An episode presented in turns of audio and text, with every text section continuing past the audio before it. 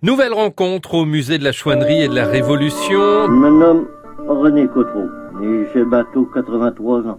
Si je vous cause la nuit, c'est pour vous raconter la vie de mon frère Jean. Alors il est devenu Jean Chouan parce qu'en 1789, il travaille chez une de ses cousines, donc à un côté pas loin d'ici, à Olivet. Denis Messager, co-président des Amis du musée. Elle est veuve, là d'une ferme beaucoup plus importante que les poiriers, donc elle a besoin d'un domestique. Et donc elle embauche Jean Chouan, son, son cousin.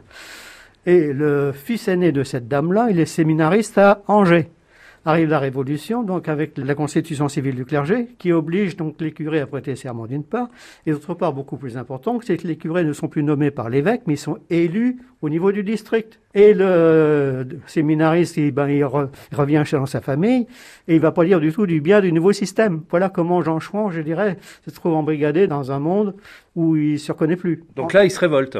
Il se révolte, d'autant plus que le curé, n'oubliez pas à l'époque, c'est pas seulement celui qui fait la messe et distribue les sacrements, mais aussi, c'est aussi la sécurité sociale de l'époque, parce qu'il dépanne tous les pauvres. Donc on lui supprime sa dîme s'il a plus d'argent pour dépanner les pauvres. Donc les gens au départ sont contents des nouvelles mesures de la Révolution, mais petit à petit ils vont s'apercevoir que les, les, principaux profiteurs, ce sont les gros bourgeois des villes. Donc on n'a rien changé finalement, pas loin. C'est presque ça, puisque si vous voulez, avant la Révolution, ceux qui dirigeaient, si vous voulez, le, le, le monde, c'était les gros bourgeois de Laval qui travaillaient ou pour le roi ou pour le comte du prince de la Trémouille. Mais après la Révolution, ce sont toujours les mêmes, parce qu'ils travaillent plus pour le roi ou pour le comte, mais ils sont élus, je dirais, au poste de, responsabilité. Donc pour les, gens des campagnes, ils ont l'impression que rien n'a changé.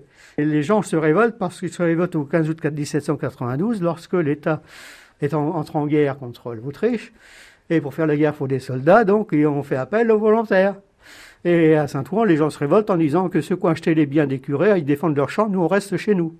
Et non seulement ils restent chez nous, mais ils vont casser la figure de ceux qui veulent partir. Ça commence comme ce jour-là, un coup de bâton. Un mois plus tard, c'est un coup de fusil. Et ça dure comme ça pendant plusieurs années. Le 13 mai, Jean y vole des fusils enfermés à la mairie du Genet. Et pour visiter le musée, voici les horaires. Alors pour le mois d'août, on est ouvert du mardi au dimanche de 14h30 à 18h. Alors Jean Chouan était fils de sabotiers, les sabotiers qui vivaient dans des cabanes, dans des loges. Nous en visiterons une dans le prochain épisode de La Mayenne démasquée.